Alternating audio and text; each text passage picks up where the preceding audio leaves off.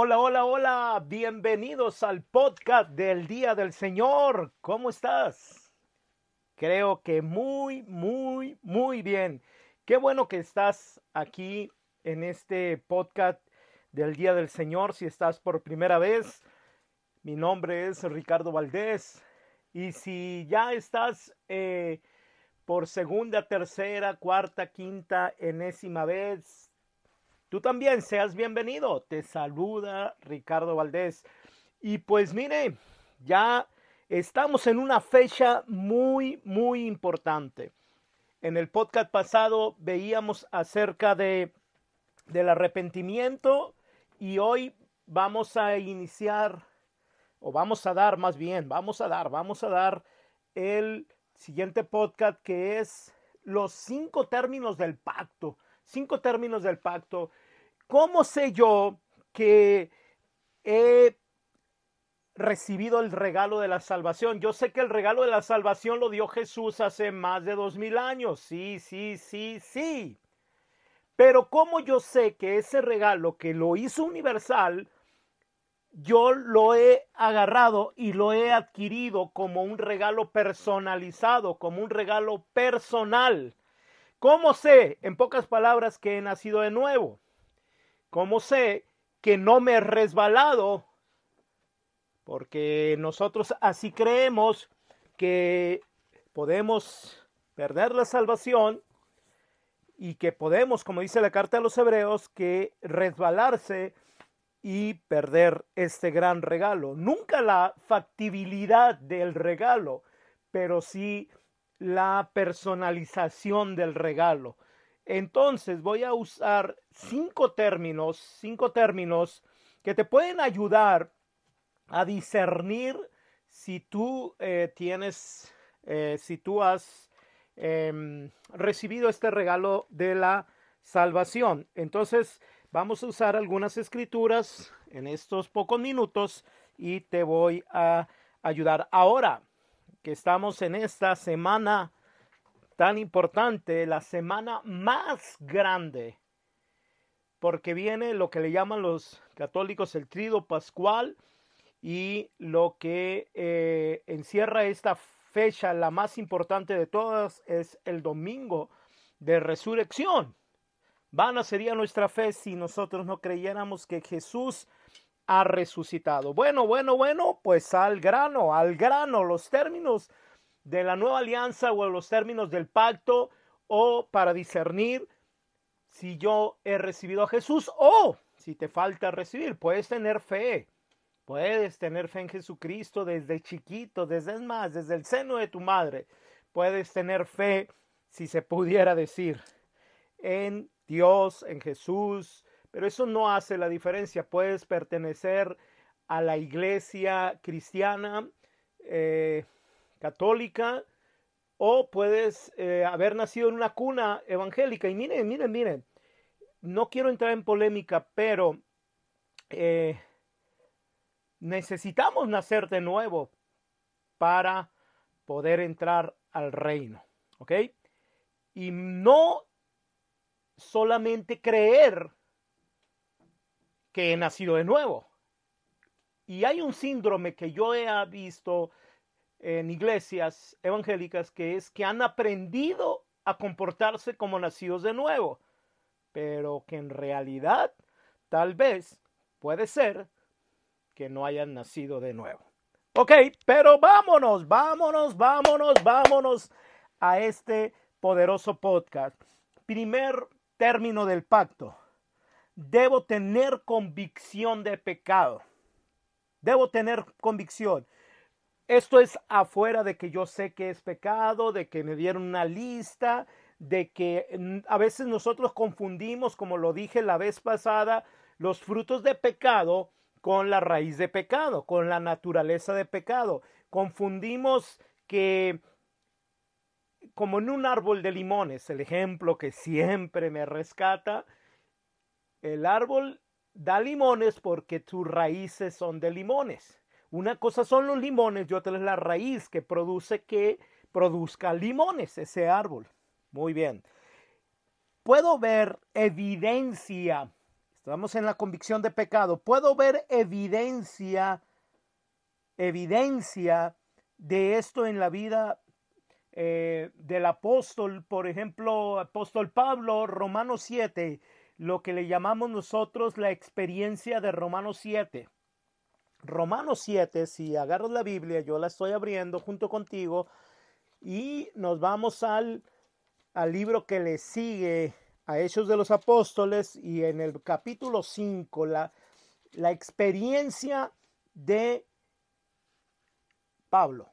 Sabemos en efecto que la ley es espiritual, versículo 14, 7, 14, mas yo soy de carne y vendido al poder del pecado. 15. Realmente no comprendo mi proceder, pues no hago lo que quiero, sino lo que aborrezco. Por aquí anda mi gatita. Y 16. Y si hago lo que no quiero, debo reconocer que la ley es buena. Pero en realidad no soy yo quien obra, sino el pecado que habita en mí. Pues bien, sé yo que nada bueno hay en mí, es decir, en mi carne, en efecto, querer el bien lo tengo a mi alcance, mas no el realizarlo. Mm, versículo 19. Puesto que no hago el bien que quiero, sino que obro el mal que no quiero. Y si hago que y si hago lo que no quiero, no soy yo quien actúa, sino el pecado que habita en mí. Está hablando Pablo descubro, no, o sea, no lo vean como una confesión de que de un pecado personal, de un fruto de pecado, sino está hablando de su propia naturaleza, de la experiencia que él tuvo, ni está hablando tampoco de que no había nacido de nuevo escribiendo la carta a los romanos, está enseñando, hablando a los discípulos de Roma. Eh, Pablo, esta era la experiencia que él tuvo, tuvo una convicción de que él tenía naturaleza de pecado. Y esto es lo primero que tiene que llegar a ti, a mí. Una, una convicción de que soy un pecador, no un eh, tipo, con lo mucho respeto lo digo, alcohólico anónimo, de que soy alcohólico, soy alcohólico, soy alcohólico y en 30 años sigo siendo alcohólico y sigo siendo alcohólico. Y, y no hay una, un decreto de que soy un alcohólico redimido o un alcohólico restaurado. ¿Sí? Si no siempre voy a ser alcohólico. O sea, no se trata de que siempre vas a ser pecado, pues, y, el pretexto, no, fallé porque soy pecador, soy humano. No, no, no, no, sí, aunque sí, pero no. Debe haber una naturaleza, una, una naturaleza rota, la convicción de pecado. También lo podemos ver,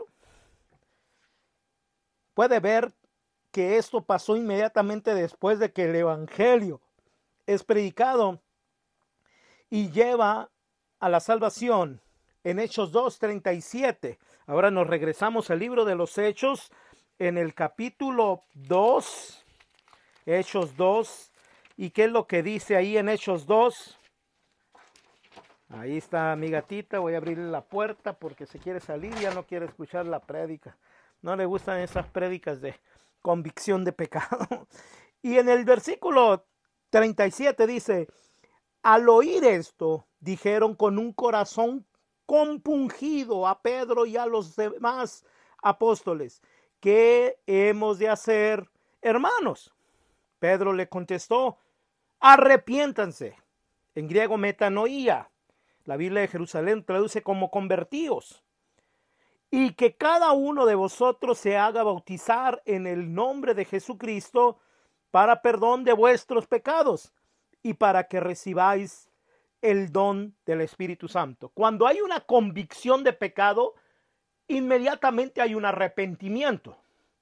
Ya te hablé del arrepentimiento, ve en el podcast anterior, no me voy a detener mucho pero es el arrepentimiento con letra mayúscula, de tu raíz de pecado, de tu naturaleza de pecado. Por ahí dirán del pecado original, que es el que me lleva a pecar, a hacer frutos de pecado, a que mi árbol tenga limones de amargura, pecado. Número tres, llevamos convicción de pecado. Has tenido convicción de pecado que a veces toca tus emociones y sentimientos y te, hace quebrantarte. Te lleva inmediatamente al arrepentimiento por haberle fallado al Señor desde chiquito. Por eso la convicción de pecado no tiene nada que ver con el niño que comete pecados personales o no. Por eso yo puedo ver a niños quebrantados que reciben a Jesús como su Salvador a los 8, 9, 10, 11 años que entendieron el Evangelio y no quisieron seguir con su naturaleza de pecado, porque no se trata, ¿qué, qué pecado puede tener un niño de 8 años? Pecado personal, fruto de pecado, tal vez no, pero naturaleza de pecado, claro que sí, desde el seno de su madre, y tú y yo. Número 3 convicción de pecado, arrepentimiento. ¿Cuándo fue? Aquí, aquí hago, hago un énfasis primero en la convicción de pecado. ¿Cuándo fue que como Pablo enfrentaste el dolor y miseria de, de tu rebeldía contra Dios y que no puede arreglar, que no lo puedes arreglar con buenas obras? Ajá, con esfuerzos humanos, ojo, o con algunas prácticas religiosas, ay, hija. ¿Eh? ¿Cuándo fue? Dime. No, pues no. Entonces te falta una convicción de pecado. Con respecto al arrepentimiento, ¿cuándo fue que te acercaste con Dios y le dijiste que sinceramente y de corazón no quieres ser controlado por esa raíz de rebelión? Ya no rebeldía, rebelión. Y que ahora entiendes lo que está mal en ti y te rompe el corazón y que sinceramente estás arrepentido. ¿Cuándo fue la última vez? No si, siempre. Ah, entonces no es, es una vez para siempre. Estás confundiendo con frutos de pecado. Hey, es aquel quebranto, no es un encuentro emocional, no es un encuentro con el Espíritu Santo, es un encuentro con la realidad de tu pecado. Y delante de Dios que santo te dices, yo he fallado, ¿sabes qué? No lo he logrado. Ah, aún te falta. Es algo que tienes que hacer hoy, tal vez. Tercero, Primero, convicción de pecado, el arrepentimiento. La convicción te lleva al arrepentimiento. El arrepentimiento mayúsculo te lleva. Yo debo creer que lo que Jesús hizo en la cruz y en la resurrección es suficiente para ser salvo. No necesitas agregarle buenas obras, eso es después. No necesitas saber sacar una lista y decir, mira, desde los seis años mis papás me enseñaron a dar limosna, a dar ofrenda, eh, a darle limosna a los pobres, al que limpia el parabrisas, llevarlo a comer y tomarme un selfies con él. No, no, no, no, no, no, no, ni siquiera rezos, rosarios o lo que tú hagas te puede alcanzar la salvación. Nada, nada, nada puedes comprar la salvación. Y nadie te puede ayudar. Ni siquiera yo, ni, ni mucho menos yo, ni menos un santo, ni una santa, ni una virgen te puede colocar o te puede salvar. Y a veces teológicamente estamos tan, tan mal que deberíamos de, de recapacitar de verdad. No estaremos diciendo herejías en lugar de, y eso lo digo con respecto a que a Jesús todo, pero sin raya, nada.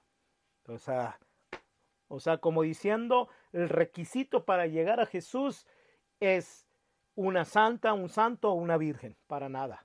El requisito para llegar al Padre se llama Jesús y el requisito para llegar a Jesús se llama Espíritu Santo. Ni la Virgen María le quita el, el papel al Espíritu Santo.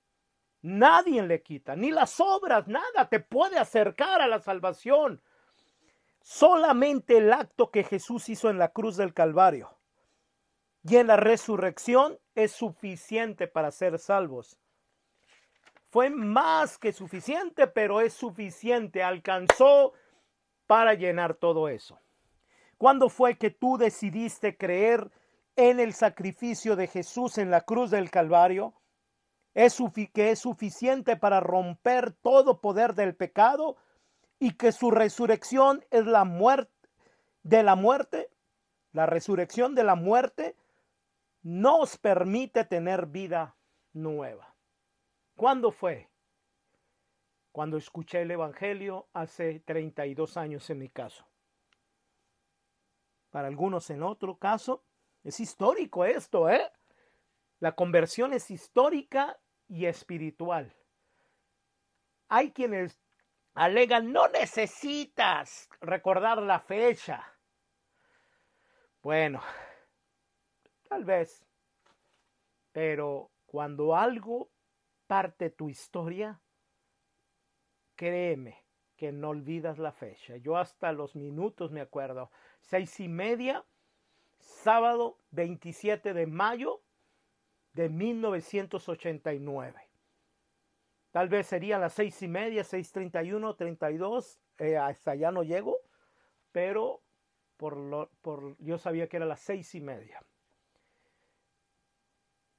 Eso fue algo histórico, no emocional. La, la, conversión es algo histórico, lo recuerdas. Cuarto, recapitulo, convicción de pecado, arrepentimiento de mi naturaleza de pecado, reconocimiento de que el acto salvífico de Jesús en la cruz y en la resurrección es suficiente para traer salvación a mi vida? ¿Y las obras? Mi hijo, mi hija, eso es después. Eso es después, pero no antes de la cruz. Eso es después. Como discípulo, tú tienes que aprender a hacer obras buenas. Y todo lo que hice. Ay, mi hija. Ay, mi hijo. Lo siento, pero no sirvió de nada te hizo una buena persona, te hizo alguien filántropo, alguien eh, con un buen corazón, pero no te alcanzó la salvación hasta que recibiste, hasta que creíste que el acto salvífico de Jesús en la cruz del Calvario fue suficiente. Número cuatro, yo debo de transferir mi confianza solo a Jesús como mi Salvador. Le llamamos fe salvífica. Hechos de los Apóstoles, versículo 16, capítulo 16. Hechos de los Apóstoles, capítulo 16, verso 29-31. Dice, el, el carcelero pidió luz, entró de un salto y se arrojó tembloroso a los pies de Pablo y Silas los sacó fuera, y les dijo, señores, ¿qué tengo que hacer para hacer, para salvarme? Le respondió, ten fe en el Señor Jesús y te salvarás junto con tu familia. Aquí es donde la gente confunde y dice, ah, por mí, con que crea uno de la familia. No, está hablando de lo siguiente. Primero, la fe salvífica. Es necesario, una cosa es tener fe en Dios. Te dije al principio que tal vez crees desde chiquito y desde el seno de tu madre, tal vez tienes la fe de la abuelita. ¿Cuál es la fe de la abuelita? Lo que te enseñó tu abuelita, pero también combinado con, con mucha fe popular, hasta con brujería, que porque pone el, el hilito rojo para que se le quite el, el, el, el hipo, pero también te, enseñaron algo de la Biblia, pero también te enseñaron a rezar y la fe la abuelita, una revoltura. Luego la fe intelectual, esa no salva. La que yo aprendí en mis, en mis institutos bíblicos, la fe carismática para obrar milagros, eso es un don de Dios, eso no. La fe diabla, ¿cuál es la fe diabla? Pues creer que existe Dios. Pasa hasta el diablo cree que existe Dios y tiembla. Pero la fe salvífica es trasladar toda mi confianza. Yo tenía confianza en tablas de salvación, rezos, personas que los subía a pedestales, que les di toda mi confianza. Estoy hablando de seres humanos, vivos y muertos. ¿Hay una controversia con el rosario? ¿El rosario salva? No. Hay una controversia con los, con los, em, con, un montón de actos religiosos. No, solamente tu fe en el acto salvífico de Jesús en la cruz del Calvario y la resurrección. Suficiente. Traslado toda mi confianza, todo. No me importa quemar mis barcas por confiar en Él. Solo en Él. Y cuando digo suficiente es que nadie más cabe. Nadie más cabe. Porque solamente una microgota de agua de drenaje basta para contaminar una botellita de agua pura. Si yo te dijera, mira, aquí tengo una botellita de agua pura y tú te estés muriendo de sed, ¿la quieres? Ah, sí, sí, sí, espérate. La abro y echo una gotita de agua de drenaje ahí. Estaría contaminada y tal vez dirías, no, no, o tal vez si te estás muriendo de sed, pues te las tomas, que lo que pasa, pero están contaminadas. Cuando te digo cero, es cero. Trasladar toda tu confianza, toda tu confianza a Jesús como el único Salvador y Señor. ¿Cuándo fue que finalmente decidiste confiar en Cristo, su cruz y su resurrección como tu Salvador abandonar toda la forma con las que pensabas que podías entrar al reino de Dios? Para mí, hace 32 años. ¿Cuándo fue con Él que le di, cuándo fue que te acercaste a Él y le dijiste que lo recibes en tu corazón como tu Salvador y tu Señor? Para mí, hace 32 años. O te falta esto, eso es oportuno hoy, tiempo oportuno. Número 5, recapitulo. Convicción de pecado, arrepentimiento de pecado, reconocimiento que el acto salvífico de Jesús en la cruz y en la resurrección es suficiente. Debes transferir toda tu confianza, tu fe salvífica, a Jesús como tu Salvador. Y por último, debes de invitar a Jesús, el Señor, como el Señor de tu corazón.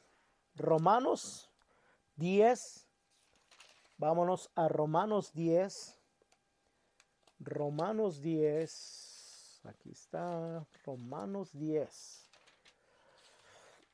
9.10 dice así, porque si confiesas con tu boca que Jesús es el Señor y crees en tu corazón que Dios le resucitó de entre los muertos, serás salvo. Corazón, boca es todo lo externo, pero también la boca para hablar, y corazón es todo lo interno, la fe. Tienes que confesarlo públicamente. Confesarlo públicamente invitarlo a entrar a tu corazón. ¿Cuándo fue que tú decidiste entregar completamente a Jesús como tu Salvador y Señor e invitarle a entrar en tu corazón? Las seis y media, pues yo creo que fue antes, como las seis veinte, que empezó esa oración de el 27 de mayo de 1989. Proclamé delante de mucha gente a Jesús como Salvador y Señor. Me impusieron las manos y ya para las seis y media estaba llorando con convicción de pecado, arrepentimiento, todo en un solo paquete, bautizado en el Espíritu Santo y con dones y carismas. Después te contaré esto. Pero yo quiero ayudarte. Al final de este podcast, quiero ayudarte. Que si tú no has hecho nada de esto, que es el momento de que pidas al Espíritu Santo que entre convicción de pecado. No lo puedo hacer yo. Yo no te puedo dar convicción. Ese es tú y el Espíritu Santo. Y el Espíritu Santo entrando a tu corazón, lo que tú puedes hacer es arrepentirte de tu naturaleza de pecado. Di conmigo, si, no lo repitas, si no lo crees. De hecho, los que no lo creen ya me votaron de su podcast, de su, de su celular o están criticando. Pero si tú realmente lo has hecho, no lo tienes que hacer ahora, porque es histórico. Lo hiciste una sola vez y para siempre. No necesitas como aquella muchacha que algún día te cuento, ese antitestimonio, que cada vez que había un retiro aceptaba a Jesús como Salvador, pero pues estaba, eh, eh, eh, es reiniciar. Yo estoy haciendo un trabajo en mi computadora, termino mi trabajo en Word, la pago y la vuelvo a aprender para hacer otro trabajo en PowerPoint. Termino mi, mi trabajo en PowerPoint, la pago para entrar a Excel. ¿Verdad que nunca haríamos eso? Pues, una sola vez la aprendo. Y hago todo mi trabajo. Así es, una sola vez se recibe a Jesús. Pero di conmigo, si tú hay convicción de pecado en ti, Señor, reconozco mi naturaleza de pecado. Sé que tú diste la vida por, mí y mis pecados, y no solamente por mí, sino en lugar de mí. Yo merecía morir porque era mi salario que tenía que pagar, el salario de mi pecado, pero tú lo pagaste por mí. Yo sé que lo que hiciste en la cruz del Calvario no lo hizo ni el santo más santo, ni la santa más santa, ni la Virgen más grande, ni más milagrosa, entre comillas. Lo has hecho solo tú. Y aunque en la cruz del Calvario estaba Juan, María y María Magdalena, centuriones y fariseos, tú eras quien estaba dando la vida por mí en la cruz del Calvario. Nadie más, ni la dolorosa, ni nadie más, solo tú. Y esto no quita mi identidad, tal vez, si tú eres católico, no te la quita para nada. La fortalece y la fundamenta. Y te reconozco como el suficiente Salvador. Tú no eres mi, una tabla de salvación, eres mi única cruz de salvación y tu resurrección. Y creo que no hay nadie más. Y nadie más lo pudo hacer, ni yo lo puedo hacer, ni me podía acercar a ti. Por eso tú eres el pontífice verdadero, el puente entre Dios y yo, el pontífice. Y hoy cruzo por ti, que eres mi puente, y te confieso como mi Salvador, mi Señor y mi Mesías. Lo reconozco profundamente en el nombre de Jesús. Y bueno, esto fue el podcast del día del Señor. Nos vemos en una nueva y próxima edición hablando de la verdad de la palabra de Dios. Te bendigo abundantemente y espero que compartas, por favor, esto con tus familiares. Shalom y bendiciones.